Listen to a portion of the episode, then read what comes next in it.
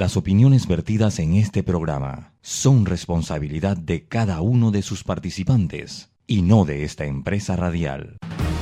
La información de un hecho se confirma con fuentes confiables y se contrasta con opiniones expertas. Investigar la verdad objetiva de un hecho necesita credibilidad y total libertad. Con entrevistas que impacten, un análisis que profundice y en medio de noticias, rumores y glosas, encontraremos la verdad. Presentamos a una voz contemple y un hombre que habla sin rodeos con Álvaro Alvarado por Omega Estéreo. Bienvenidos.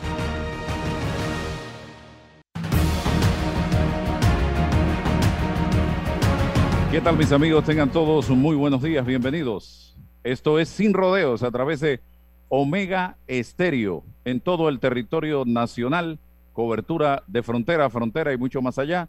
Y también nos acompañan, nos pueden acompañar a través de eh, nuestras plataformas de redes sociales.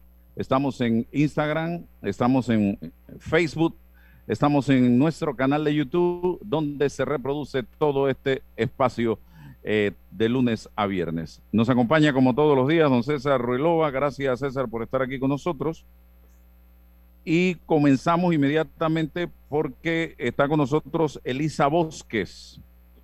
Ella realiza en este momento una investigación sobre el impacto emocional del duelo por COVID. Y creo que es importante este tema. En Panamá han muerto más de 4 mil personas producto del COVID, que se ha agravado. Esto ha destruido familias enteras y hoy día nos preguntamos el daño emocional, económico, social que esto ha causado en muchas de estas familias. Quizás somos fríos y ya vemos los números como cuando hace solo, cuando llueve, porque no nos ha tocado directamente la muerte a nosotros producto del COVID. Hoy le pregunto, ¿Cómo afecta la muerte por COVID a las familias panameñas que han perdido un ser querido por esta enfermedad? Bienvenida. Muchísimas gracias, señor Alvarado. Eh, bueno, eh, sí voy a contestar sus preguntas. Yo solo quiero indicar primero que soy estudiante del doctorado en psicología clínica de la USMA. Yo soy psicóloga clínica y mi interés en estudiar este impacto que tienen las familias la, la muerte por esta enfermedad es porque nos encontramos frente a circunstancias sin precedentes.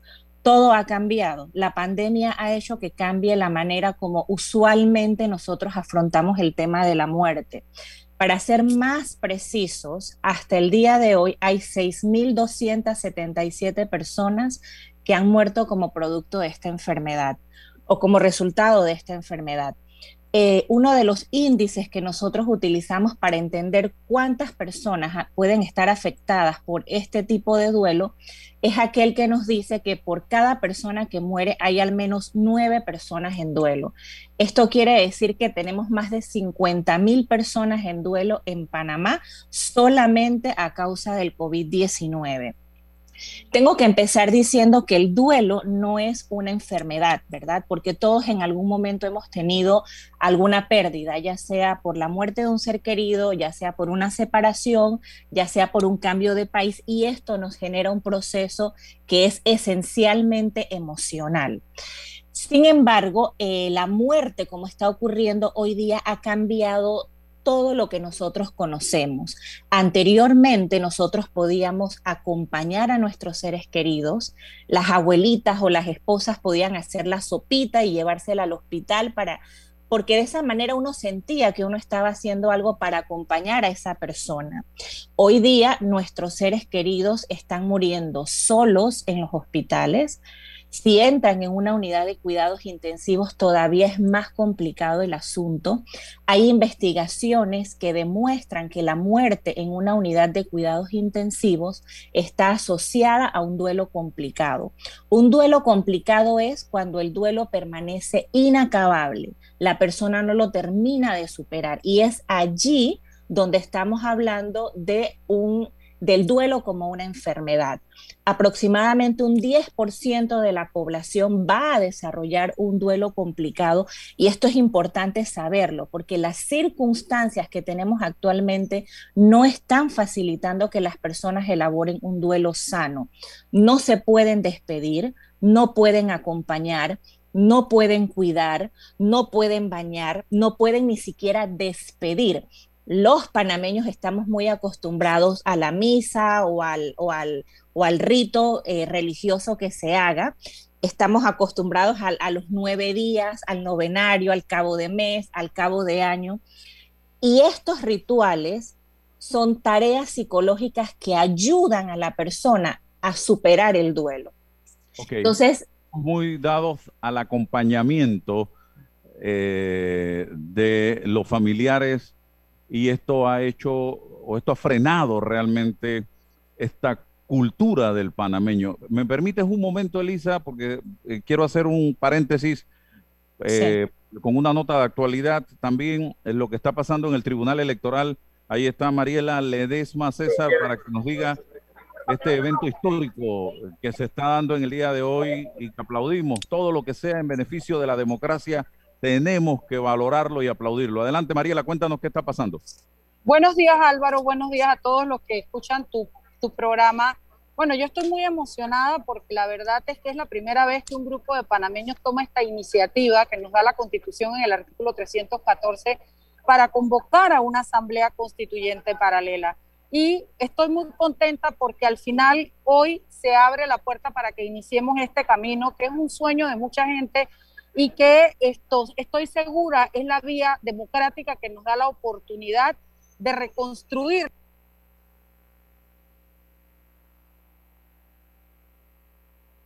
El audio de Mariela se fue, conecta nuevamente. Ahora Aló, lo acabo de conectar nuevamente, pero no sé por qué se conecta solo. Me avisa si me voy. Ah, creo que, sí, creo que los panameños estamos de acuerdo en muchas cosas, Álvaro. Estamos de acuerdo en que no queremos corrupción, en que no queremos, no nos gusta cómo están siendo elegidos los diputados, no nos gustan los resultados políticos que tenemos nuestro gobierno y eso se debe a que la estructura desde la constitución está mal concebida y permite que sean los políticos los que controlen a los ciudadanos, en vez de que seamos los ciudadanos los que controlemos a los políticos. Y eso lo vamos a lograr solamente si podemos cambiar la arquitectura desde la constitución. Y para esto, Álvaro, el camino está abierto para todos, para todo tipo de partidos, de no partidos, para aquellos que son de gremios, de grupos, de religiones. No hay. Yo creo que la hora de pelear no es esta. Yo creo que esta es la hora de unirnos porque el tamaño del sueño y el tamaño del compromiso es más grande que las ideas que nos separan, porque las ideas que nos separan son puntuales en determinados temas, pero estoy segura que la idea que nos une es que todos queremos un mejor Panamá precisamente para soñar con nuestras ideas y luchar por nuestras ideas. Entonces, el llamado que hace el eh, Panamá Decide, el movimiento Panamá Decide, es precisamente que nos unamos todos los panameños, que busquemos todas las fuerzas vivas del país y que echemos adelante esta máquina porque estoy segura que vamos a conseguir las 581 mil firmas. Mariela, buenos días, te habla César Ruilova, ¿cómo estás? César, gusto de saludarte, amigo. Claro, que sí. Mariela, eh, ayúdanos a, comprender hoy qué ocurre específicamente en el Tribunal Electoral. ¿En qué consiste hoy eh, eh, la acción de, Panamá Decide en el Tribunal Electoral? ¿Y qué se bueno, lo que, sí, lo que pasa es que hemos estado haciendo todo el trabajo para organizarnos, para hacer las comisiones, para buscar alianzas, para buscar, sumar gente que quiera apoyar el movimiento. Y tenemos más o menos la maquinaria ya lista y decidimos, como ya salieron otros, es, hay, es importante que salgamos todos a hacer el trabajo porque al final podemos sumar las firmas. Entonces, en este momento estamos presentando la solicitud al Tribunal Electoral, que una semana después más o menos, o yo creo que dentro de un mes estaremos ya habilitados para salir a recoger la firma del movimiento Panamá Decide. Eso no quiere decir que somos los únicos, ya hay unos que fueron adelante de nosotros y yo espero ah, que, que, hayan más que vengan detrás de nosotros, pero al panameño le decimos, en este, esto no tiene nada que ver con religión, esto no tiene nada que ver con política, este es para que todos y cada uno de los panameños apoyemos a dibujar la nueva arquitectura del país. yo que he estado cerca de eh, este movimiento en algunas ocasiones, porque he participado en algunas reuniones, me siento motivado. Me siento motivado porque estoy viendo un movimiento que no tiene ningún origen político y que está siendo respaldado por diversos sectores de la población. Aquí hay gente de partidos políticos, aquí hay gente de la sociedad civil que nunca se ha inscrito en partidos políticos, aquí hay gente cabreada, gente no cabreada, aquí hay de todo, señoras y señores.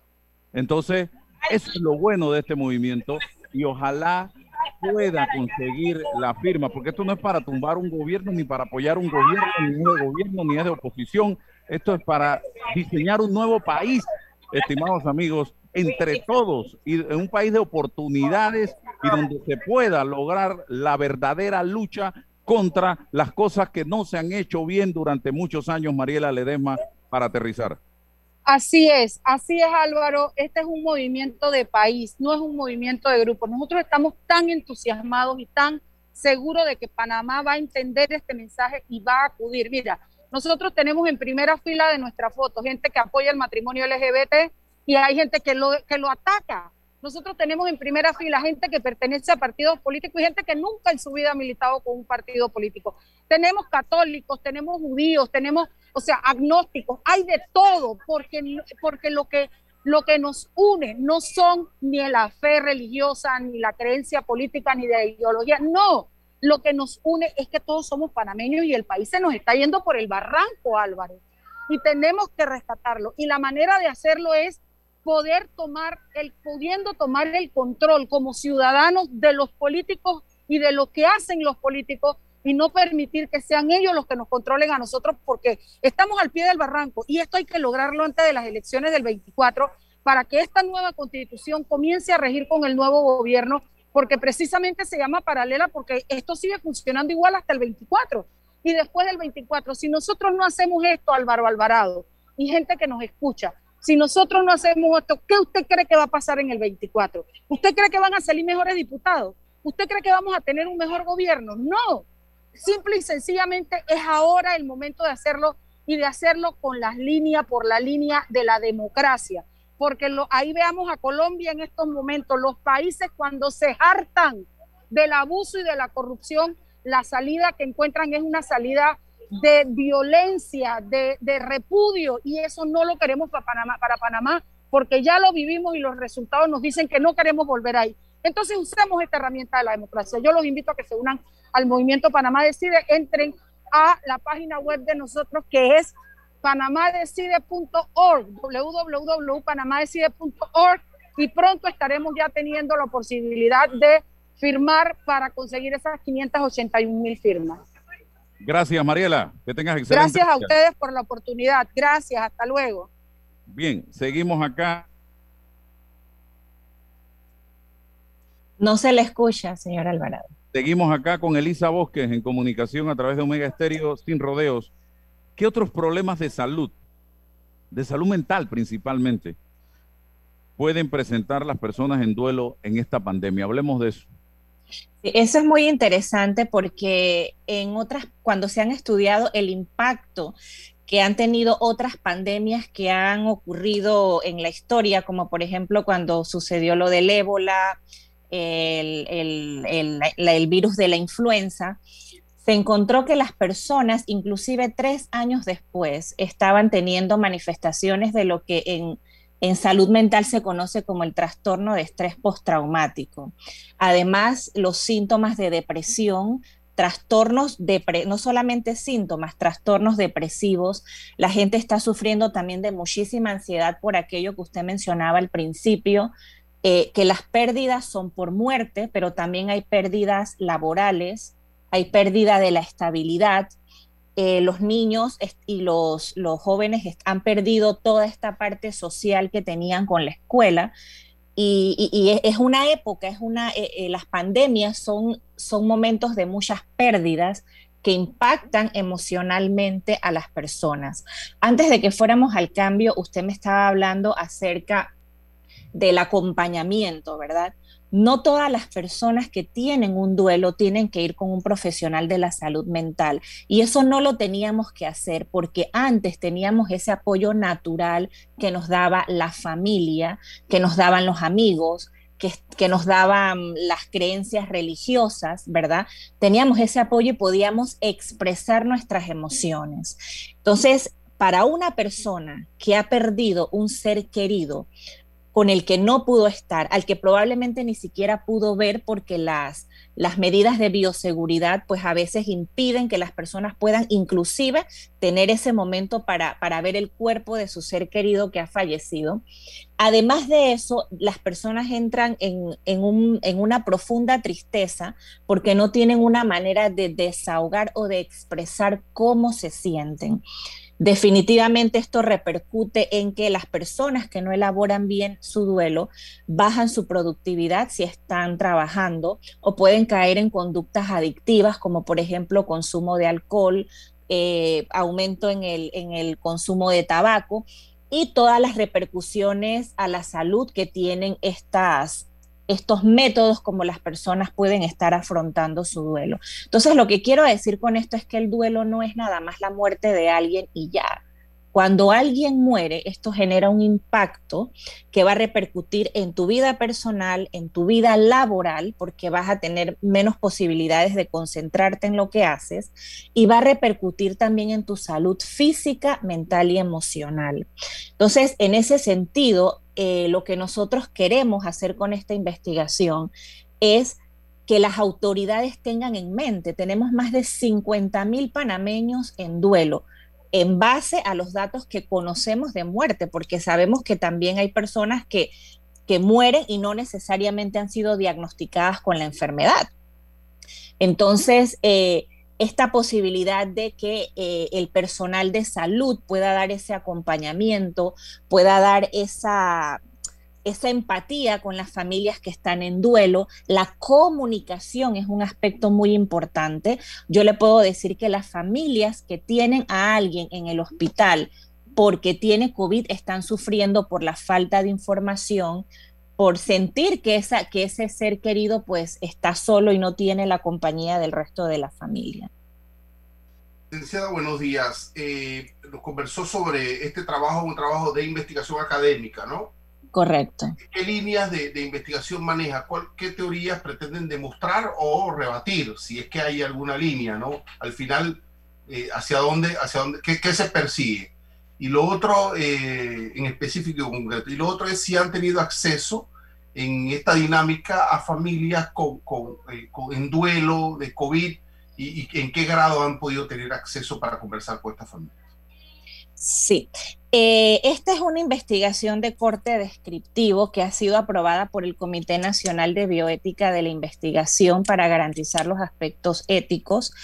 Eh, y lo que nosotros queremos aportar es evidencia, información basada en la evidencia acerca de cuáles son las mejores prácticas como los profesionales de la salud física y mental, pero también la salud pública, tenga protocolos o respuestas adecuadas para el manejo del duelo. Lo que queremos lograr con esta investigación es prevenir que una, un proceso que es normal, que es natural, se complique. Si un duelo se complica, esto tiene un costo más alto, inclusive a nivel de salud, porque van a tener que atender personas con depresión y con ansiedad. Pero si nosotros hacemos prevención, pues también esto va a repercutir en, salud pública. Eh, la otra pregunta que usted me hacía... Si, si han tenido acceso a los familiares, han podido conversar y han podido... Sí. Sí, parte de la, la, investigación es en principio un formulario que las personas llega, llenan online, pero el otro aspecto de esta investigación son entrevistas que yo estoy haciendo con personas o con familias que han tenido estas pérdidas. Y ha sido muy interesante porque nos ha permitido conocer de cerca cómo viven estas personas eh, el dolor de no poder estar, de no poder acompañar, de no, de no tener noticias, de vivir ellos mismos el impacto de, de, salir positivos por, por la enfermedad. O sea, el duelo no es, un, no es algo aislado, siempre está, eh, siempre interactúa con otras variables. Licenciada. Ah, sí, continúa César. Sí, gracias. Lo que ocurre es que en, toda esta dinámica de pandemia eh, hay una variable al inicio de todo esto, que era el desconocimiento de las autoridades, ¿no? los imponderables de, qué se trataba todo esto y cuáles eran las medidas sanitarias eh, eh, y los protocolos sanitarios que se tenían que mantener para el cuidado del personal, de los pacientes y de todos los involucrados. O sea, no es lo mismo ese mismo panorama que ahora, eh, pues luego de un año, ya con más experiencia, con más conocimiento, con más ideas, o sea, no sé si hay una variable allí y una ponderación eh, en materia de protocolo, o sea, acceso a los acceso ¿no? a los familiares con los pacientes. No sé si eso lo han incorporado en esa investigación, ¿no? Eh, bueno, hay variables que a nivel de, manejo de salud pública no pueden cambiar por más que se sepa más de la enfermedad, ¿verdad? Eh, lo que sigue sin variar es que eh, no podrán acompañar, no podrán ir a visitar a sus seres queridos y la gente lo entiende. Entonces, en realidad, eh, lo primero en lo que uno tiene que pensar cuando investiga es en que lo que se está haciendo no sea dañino o que no repercuta en, en enfermedad o muerte para, para lo que se está estudiando. Entonces, el propósito de la investigación no es proponer cambios en ese sentido, sino entender cómo esas situaciones impactan porque necesitamos hacer prevención. Los problemas de salud mental siempre han sido la cenicienta en, en temas de salud porque como son situaciones que no se ven, usted no puede saber que una persona está en duelo a menos que la persona se lo diga. Usted no podríamos comprender el dolor que siente esa persona a menos que, esa, que, que nos sentemos y le preguntemos a esa persona qué te pasa y que estemos verdaderamente dispuestos a escuchar. Entonces, eh, y las repercusiones son importantísimas y, y, suceden alrededor nuestro. Entonces, lo importante de todo esto es resaltar que esto es un problema de salud pública, ¿verdad? Sin querer hacer ningún tipo de, bullicio por esto, porque tenemos muchísimas personas afectadas y porque es importante hacer la prevención. El deterioro en la salud emocional de miles y miles de panameños a raíz de, ya sea del mismo COVID, de la muerte de un familiar por COVID o por el temor a que te dé COVID, adicional porque perdiste el trabajo, porque tus finanzas se están reduciendo al mínimo, porque eh, temes que te quiten tu casa cuando termine la moratoria, porque temes que te quiten el carro, que no tienes cómo pagar, tienes a un banco que te está llamando, a otro también, si te sientes acosado, presionado cuando el banco está haciendo su trabajo eh, y eh, tú no entiendes por qué el banco te llama si tú has dicho en reiteradas ocasiones que tienes problemas económicos, que no tienes trabajo. Esto es una situación muy difícil para muchísima gente y todo esto evidentemente va a salir a relucir en esta investigación que está realizando Edilza Bosques eh, sobre duelo. Ya para, para ir aterrizando también, ¿cómo puedo yo participar apoyar esta investigación, si estoy escuchando y viendo este programa, y qué beneficio tiene participar en la misma. Sí, muchísimas gracias. Y, le voy a dar esa información, pero solamente agregar, cuando usted hablaba de salud emocional, también es importante decir que hay investigaciones que asocian el duelo complicado con la aparición de enfermedades como el cáncer, por ejemplo. Entonces, esa es una muy buena razón para hacer prevención. Es decir, que nuestro gobierno le dé a las personas en duelo que las puedan tener identificadas y darles el soporte emocional que ellas necesitan. Nadie en medio de esta pandemia puede decir que no está afectado desde el punto de vista emocional. A todos nos ha afectado en una u otra medida, pero desde salud mental siempre hay opciones que nos pueden ayudar a mitigar el impacto de esta situación. Para participar en la investigación pueden contactarme a mi número de celular que es el 6151-7416 61517416. También estoy en el Instagram en la dirección Duelo y COVID-19. Esas son las dos formas como pueden contactarme. Mi nombre es Elisa Bosques y soy eh, psicóloga clínica en este tema de investigación. También pueden escribir a la dirección electrónica duelo y COVID-19 arroba gmail.com. Duelo y COVID-19 sin el guion. Duelo y COVID-19 arroba gmail.com. Muchísimas gracias, Elisa, por estar con nosotros en el día de hoy aquí en Sin Rodeos. Hasta luego. A usted, a usted por la oportunidad. Gracias. Muchas gracias. Nosotros seguimos acá, eh, estamos en breve eh, estableciendo comunicación, ojalá se cumpla, con el doctor Eduardo Ortega. Eh, él es actualmente director de Senacit, pero también es un especialista, lo hemos visto en reiteradas ocasiones, hablando sobre temas de vacunas en diferentes medios de comunicación social.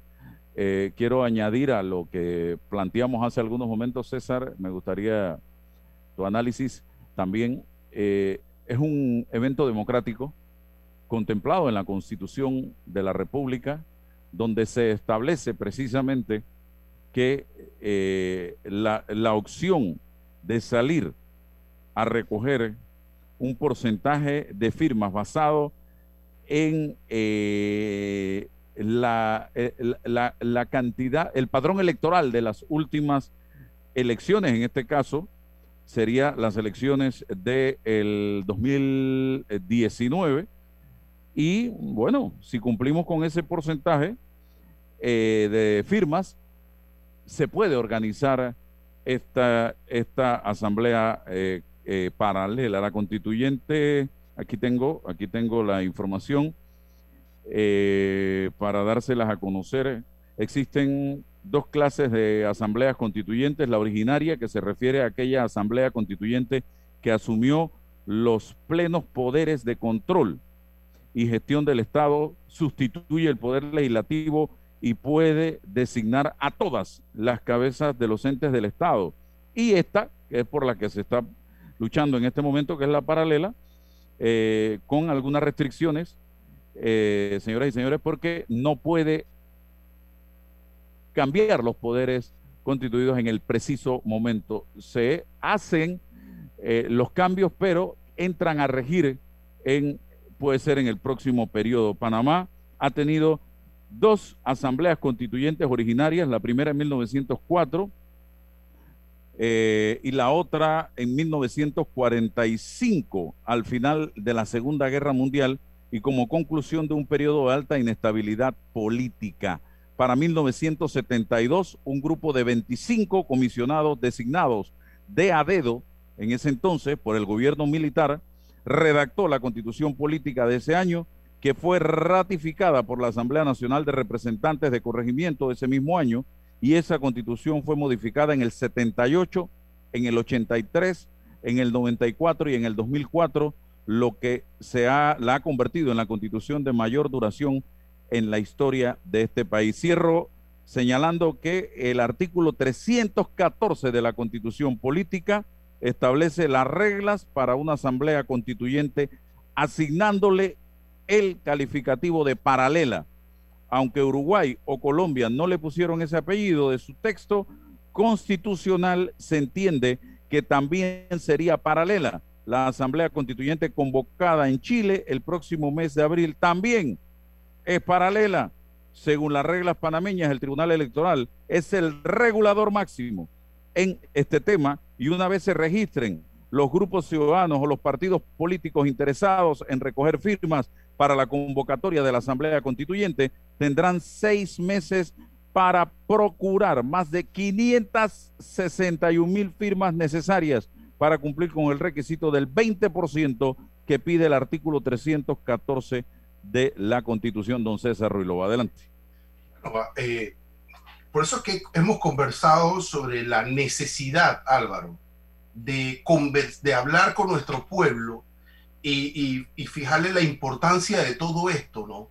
Eh, ¿Cómo, ¿Cómo, un pueblo organizado, puede decidir sobre una constitución. ¿Y eso de dónde viene y por qué? Y, y pareciese sencillo en pleno siglo XXI presumir que eso es un derecho que hemos tenido históricamente y no es cierto. Mira Álvaro, antes el pueblo no se le llamaba para nada, era un asunto entre el rey y los nobles. Y cuando el rey se pasaba de, poder, los nobles lo llamaban a capítulo. Y luego viene el parlamento inglés y, se genera una especie ahí de contrapeso entre el rey y el, parlamento. El pueblo no, no lo llamaban absolutamente para nada. E, es importante revisar y hablar hasta de esa historia que a veces para mucha gente parece aburrida y, pensamos que todo ha llegado a la mesa y ya. Hasta la Revolución Francesa que se inicia el concepto de, constituyente, la convención es constituyente y se incorpora el pueblo a decidir lo que quiere. Y es a partir de ahí, Álvaro, que hemos tenido la posibilidad como pueblo, en algunos países desarrollados, ¿no? de participar, de decidir cómo queremos vivir no solo Álvaro en cuestiones políticas o jurídicas, la forma social de convivencia está incorporada a la constitución. Es el reflejo, la forma como queremos vivir en comunidad se refleja en la decisión del modelo constitucional, modelo de familia, modelo de educación, modelo de salud, el modelo ambiental, toda esa forma que nosotros convivimos debe ser el resultado de eso. Y por eso es importante motivarse, incorporarse, porque no es un regalo, ha sido un sacrificio de sudor, lágrima, de poder participar. Y eso es importante, que el pueblo pueda hacerlo. Mira, hay coincidencia en la necesidad de, de cambiar una constitución que tiene 50 años. Para otros dice que, bueno, que 1983, bueno, 40 años. Podemos entrar en esa discusión. La constitución es 50 años una constitución del siglo XX. Estamos en el siglo XXI. Necesitamos reformar, modernizar, ajustar esto que tenemos para poder convivir mejor. Sencillo. Hay un consenso de que sí se, requiere. Lo que hay es discrepancia en el modelo. ¿Qué modelos e instrumentos podemos utilizar para poder coincidir en un cambio?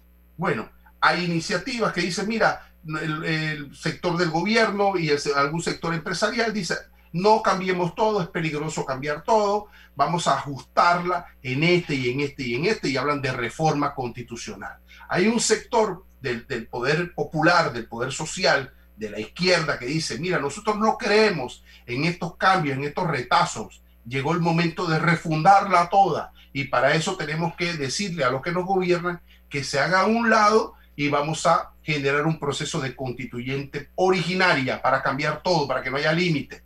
Y hay un sector, como es en este, un sector del medio, del centro, que yo le llamo, que dice, mira, podemos hacer los cambios sin alterar el periodo del periodo eh, gubernamental, sin, con algún grado de estabilidad, podemos ajustar los cambios que necesitamos.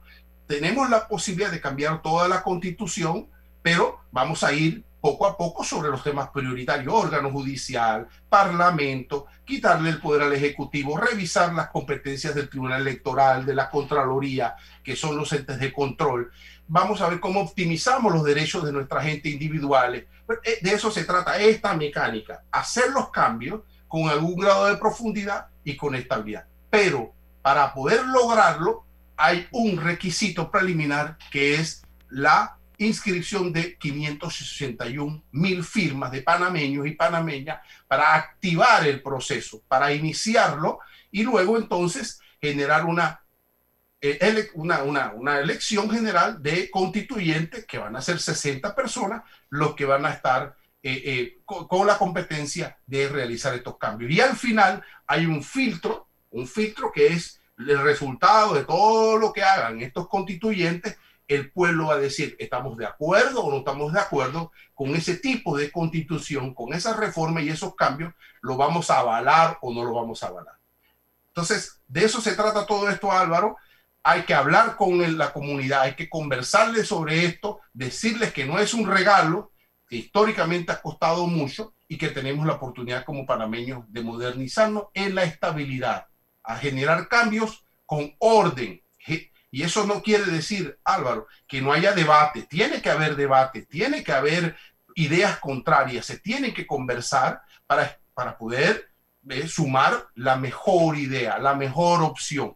Aquí nada está eh, predispuesto, no puede estar prefijado, las cosas no pueden estar dadas, es producto de una conversación nacional, debe ser producto de sumar todas las corrientes, los tienen los campesinos, los indígenas, la gente de izquierda, los profesionales, todos los sectores, la gente de Pudi, todo el mundo tiene que participar y mostrar su idea para, insisto, construir una constitución que es, es el pacto político, jurídico, pero sobre todo social, de cómo queremos vivir los próximos años en Panamá.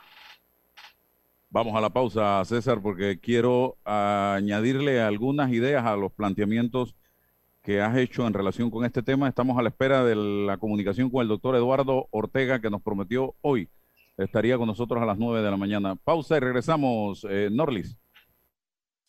Banco Nacional de Panamá te recuerda que tienes a tu disposición todas sus alternativas de canales virtuales de atención.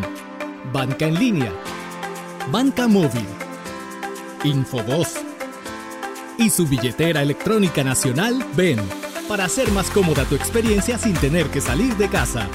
Afíliate a ellos o descárgalos en tu dispositivo móvil. Banco Nacional de Panamá, grande como tú. Déjate llevar por la frescura del pollo melo, panameño como tú. Déjate llevar por la frescura del pollo melo. Estándares. la calidad es una promesa para llevarte el pollo melo siempre fresco hasta tu mesa. Llevar por la frescura del pollo melo. Por su sabor y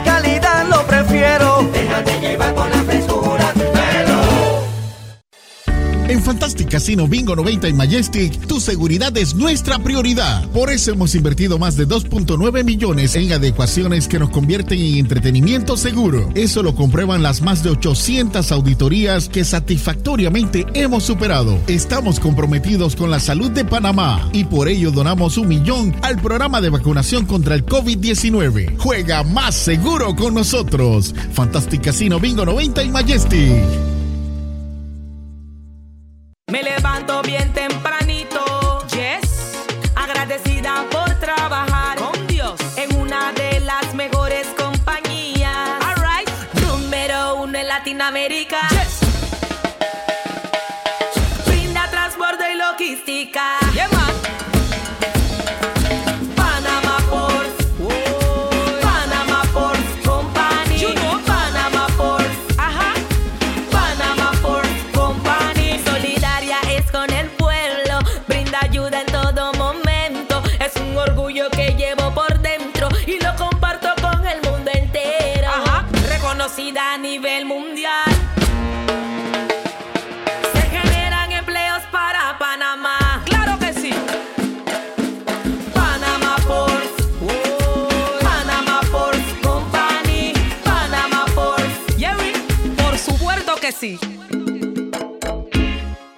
Bueno, me voy a comer con una estrella. Mmm. Espérate, ¿y tu esposa sabe? Claro, ella sabe que la estrella del sabor es American Star. Y por eso en la casa comemos delicioso. American Star, el tasajo, jamón, chorizos y embutidos más suaves, económicos y con el sabor que le gusta a todos. ¡Oh! ¿Me invitas a conocer esa estrella? Busca la estrella roja y azul American Star, la estrella de tu cocina.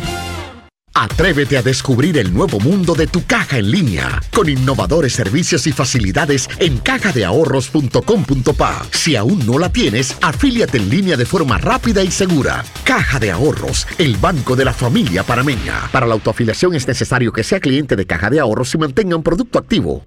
La información tiene diversas fuentes y opiniones. Aquí las encuentra. Está escuchando Sin Rodeos con Álvaro Alvarado.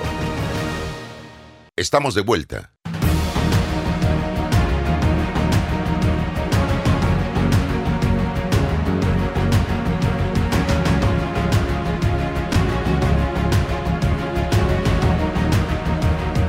Quiero, seguimos acá y quiero eh, cerrar este tema eh, haciendo un poquito de docencia, porque el artículo 314 eh, de, esta, de la Constitución que permite la Asamblea Constituyente habla de la elección de 60 personas cuando, en un referéndum, o en una elección, perdón, cuando se eh, recojan el total de las firmas.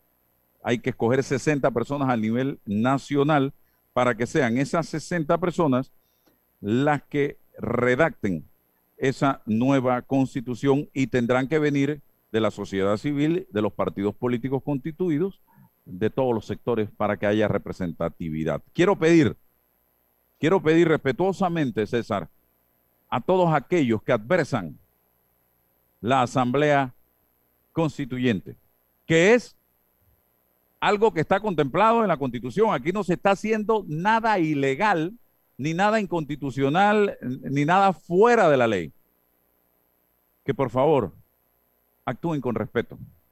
Que no entremos en las descalificaciones, que son muy características en este país, ahora comienzan a atacar a los que están en este ejercicio democrático. Por favor, no lo hagan. No dañemos este ejercicio que es democrático, legítimo. No entremos en los ataques. No entremos a poner obstáculos para que esto avance. Permitan que sea el pueblo panameño, a través de las firmas, el que decida si quiere o no una asamblea constituyente y no vayamos ahora a desangrarnos a través de las redes sociales con ataques innecesarios cuando el país lo que necesita es fortalecer su vida democrática. Y si hay algo que va a hacer que el país eh, ejercite ese músculo democrático, es esto que estamos haciendo. Así que les pido de todo corazón que permitan que sea el pueblo el que determine la viabilidad o no de este ejercicio. Y si no, se recoge la firma, bueno, simplemente el pueblo no quiso. Pero no vamos a matarnos en las redes ahora con campañas sucias descalificando, porque eso no nos lleva a nada. Suficiente ya, don César. Sí, fíjate, Álvaro, que yo, eh, por formación, yo no debato en las redes sociales. Para mí eso no tiene ningún sentido. Me puedes atacar, me puedes vapulear en las redes sociales y yo no. ¿Por qué? Porque encuentro que ese no es una plataforma de debate. El que quiere debatir sobre los conceptos, sobre la historia, sobre la naturaleza, sobre el sentido de, la constituyente, del poder constituyente, en el plano originario, en el plano derivado paralelo, se tienen, Álvaro, en, simultáneamente que aprovechar para debatirlo. Mira, yo, yo pienso que sí hay una necesidad de encontrar puntos para conversarlo. Mientras que se recoge en la firma, no, no se puede desaprovechar la cultura, los conocimientos de esos panameños que dicen, nosotros no estamos de acuerdo con este proceso paralelo. Nosotros estamos de acuerdo con un proceso constituyente originario por estas razones y debatirlo, porque al final ambos sectores están buscando lo mismo con métodos distintos. Entonces, yo pienso que debemos en lo simultáneo aprovechar los gremios, tienen que permitir este debate, Álvaro. No se ha hecho. Y, esos panameños también tienen el derecho a expresar esa duda, esa incertidumbre sobre estos mecanismos.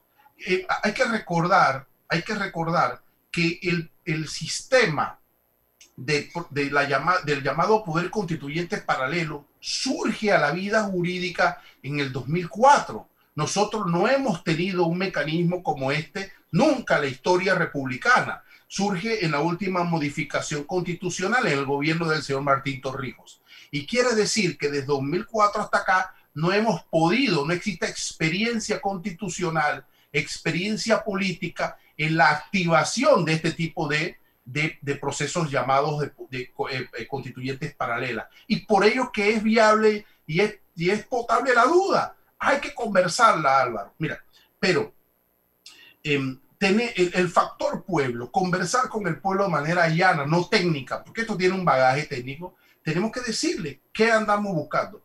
Bueno, así como lo hemos conversado, usted quiere que un parlamentario este, eh, monopolice como un monarca una silla de diputado por 20, 30, 40 años, Si eso es lo que usted quiere como país, como nación, bueno, entonces eso es lo que usted va a obtener. Pero es en este proceso que se puede generar la solución de ese problema. ¿Ya? Cuando usted, le, usted escucha, ah, pero que lo, la clase política es corrupta, es y es y es. Bueno, es el momento ahora, este, este es el único mecanismo desde afuera que se puede regular, se puede regular esa posibilidad. O lo dejamos que estén ahí hasta, hasta el infinito, porque van monopolizando, van comprándose esa silla, o remediamos desde afuera. No, Álvaro, la historia está allí. Mira, los romanos, Álvaro, en la República Romana, le permitían al cónsul un año. Usted está aquí un año, usted va a tener todo el poder un año, pero al año se va. Cuando era la República, hablo. Hace dos mil años. Y nosotros aquí, en plena democracia, en pleno siglo XXI, tenemos a gente que tiene 20, 25, 30, 35 años monopolizando. Esto no es república. Entonces, ah, pero cuando nos, dicen algo, ah, pero es que la clase política es corrupta. Entonces, ¿cómo nosotros hacemos para remediarlo? Bueno, este es un mecanismo para poder lograrlo. Queremos una reelección, queremos dos reelecciones. ¿Qué es lo que nosotros queremos frente a ese órgano? Es así. Y eso es lo que nosotros tenemos que conversarles directamente. ¿Qué quiere usted, pueblo? ¿Qué quiere usted, pueblo? Usted quiere eh, diputados para SIN, para bloques, para, para, para qué es lo que usted quiere. O usted quiere gente que esté preparada con una concepción de país, con una, una, una concepción de lo que el país requiere en materia legislativa. Eh, eh, hemos tenido muchas leyes que no se implementan. ¿Qué es lo que nosotros queremos? Queremos un órgano judicial. ¿Qué tipo de magistrado nosotros queremos? Nosotros necesitamos que, que, llegue un magistrado ahí, se quede 20, 25 años, toda la vida.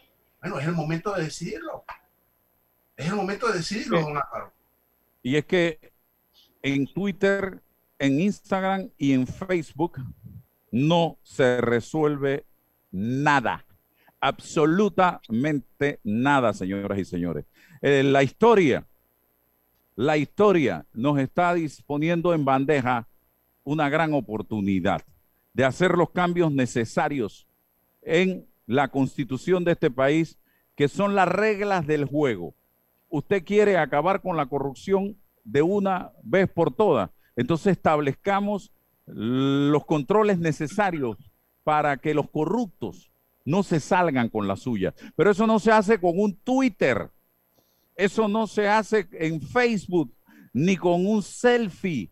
Eso se hace a través de las reglas establecidas en la Constitución. Y la opción que se nos presenta en este momento es a través de la Asamblea Constituyente. Usted quiere, estimados amigos, que los diputados no se sigan religiendo. Que aquí hay diputados que tienen tres periodos, cuatro periodos, cinco periodos, seis periodos, que compraron la curul de por vida. Entonces, eso hay que cambiarlo. ¿Dónde? En la constitución y no con Twitter. Seamos sensatos.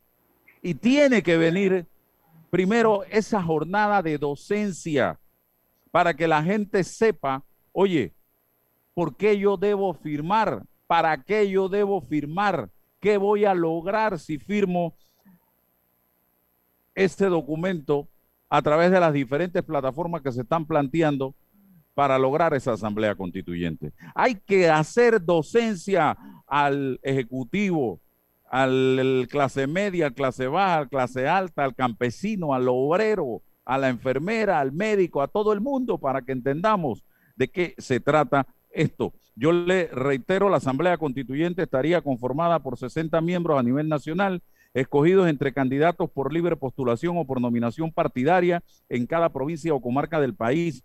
Una vez esté conformada la Asamblea Constituyente, tendrá de seis a nueve meses para redactar el nuevo proyecto de Carta Magna que deberá ser entregado al Tribunal Electoral para su publicación, luego de lo cual tendrá de tres a seis meses para someterlo a referéndum popular.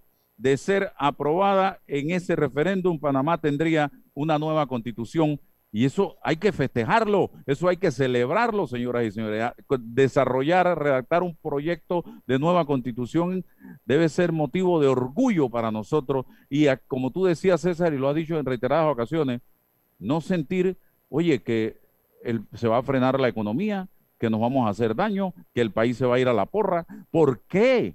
Ningún país que ejercita su músculo democrático se hunde, al contrario, señoras y señores. Vamos a hacer el, eh, eh, focos, vamos a ser eh, mirados por todos los países de la región como un país que está practicando democracia. Entonces entendamos eso y sumémonos a este proyecto y no estemos en este momento con elementos que nos puedan fracturar, que nos puedan dividir, que nos puedan distanciar. Para nada, porque ahorita no es momento para ver si en la constitución pongo negro o pongo blanco o pongo azul o pongo rojo. Ahora mismo es para recoger las firmas y serán los 60 constituyentes los que llevarán el sentir de la población panameña basado en la experiencia que hemos tenido histórica de los últimos años a esa nueva constitución. Así que era lo que quería plantear para ir cerrando. ¿Alguna reflexión final? Porque quiero ir al COVID un momentito. Sí, Álvaro, no, en esta dinámica, en este proceso, Panamá, el mundo lo miró a Panamá en el año 2000 en la reversión del canal el mundo miró a Panamá en la, en la, en la ampliación, una obra de ingeniería. ¿Y por qué no podemos hacer una obra de ingeniería constitucional entre todos? Es el momento que la población puede preguntarle a los candidatos a constituyentes cuál es el pensamiento, qué opina sobre la familia, qué opina sobre la educación, qué, cuál es, la, cuál es el, el, el, pensamiento y el proyecto en materia de salud. Bueno, es ahora, no en la hoja de sí, no en la beca, no en la oportunidad de un trabajo. No, no, no, no, no se trata de eso. Se trata de que usted le pueda preguntar a esos candidatos que van a llegar a su casa constituyente cuál es el modelo de constitución, cuál es el pensamiento, cuáles son los principios que lo mueven para poder participar en un proceso como este, sea donde sea. Pero es el momento de usted preguntar y cuestionar y votar en función de, de los ideales que usted tiene. No todos los panameños tienen los mismos intereses, los mueven las mismas cosas, las mismas esperanzas, pero por eso es 60 que tiene que ser proporcional, para que cada población tenga, ¿qué cosa? Una injerencia, una participación con un constituyente o dos o lo que sea en este proceso. Pero ese es el momento y la mecánica, pero se tiene que dialogar mucha alfabetización constitucional y cívica con nuestro pueblo para poder que participe, para poder que no lo llamen, para que él se aboque a, las firmas porque es el mecanismo de activación ciudadana, de poder soberano real para poder hacerse de un modelo constitucional como el que deseamos todos en pleno siglo XXI.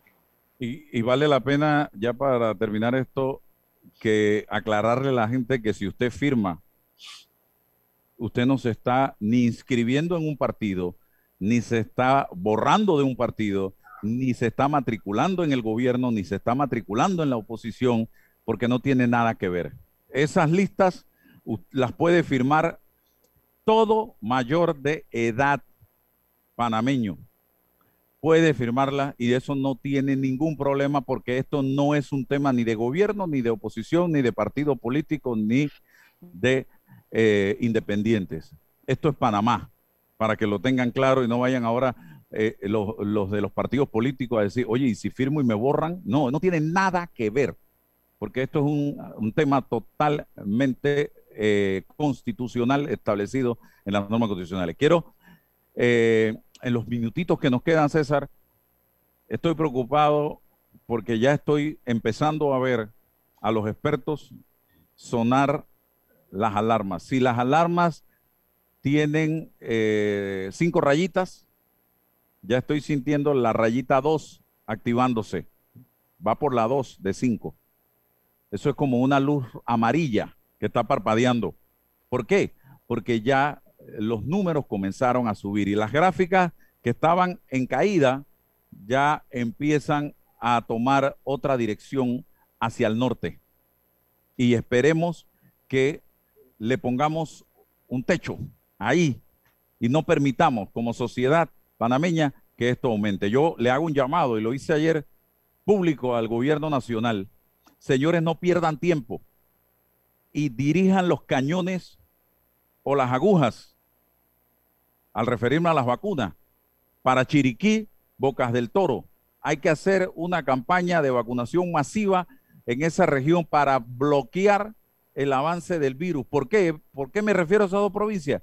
Porque Costa Rica está infestado ya las camas, si no se agotaron, se están agotando. El sistema hospitalario está a punto de colapsar, si es que no colapsó ya de la cantidad de positivos que hay en ese país. Están viviendo un momento difícil y eh, la frontera entre Panamá y Costa Rica, para muchos panameños, el patio está en Costa Rica y para muchos ticos el patio está en Panamá. Y ese cruce se da, ve, constante, diario, permanente, hora tras hora, caminando. Entonces, hay que hacer algo para eh, tratar de frenar ese avance del COVID, porque Panamá no aguanta en este momento un rebrote, un nuevo cierre, por nada del mundo. Eso sí sería mortal para cada uno de nosotros. Y señores, ya hemos nadado bastante. Y Trepatines decía, oye, nadar para venir a morir en la orilla. Entonces, no permitamos el avance del virus. Cuidémonos, señores. Esto no ha terminado. Ahora es que viene lo bueno y ahora es que nos va a poner a prueba el virus. Vamos a ver de qué estamos hechos de qué material estamos hechos. Conciencia, ciudadano panameño. Conciencia.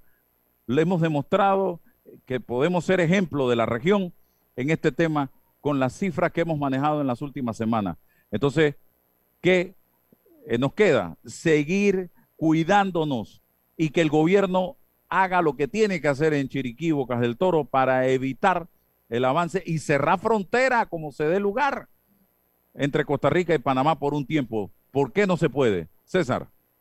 Sí, eh, pienso que nuestros expertos que ya han acumulado una experiencia deben tener la, flexibilidad de, poder ajustarse a las realidades eh, y pienso que el problema de la frontera con Costa Rica merece y requiere de una atención especial, Álvaro. Si hay un protocolo, un seguimiento por circuitos y estamos atomizados por ahora en Panamá, pienso que tenemos que reflexionar, eso es una tarea, por supuesto, de los expertos, para e, ir y, llevar todo eso allá, todo eso a la frontera, no solamente con el problema de la vacunación, Álvaro, sino de, seguir hablándole a la gente, porque una vez vacunado estás protegido en lo personal frente a, lo mortal de la, de la enfermedad pero no del contagio. Y creo que está faltando un poco de, esa reiteración. Eso no te limita a que te contagies o puedas contagiar a otras personas.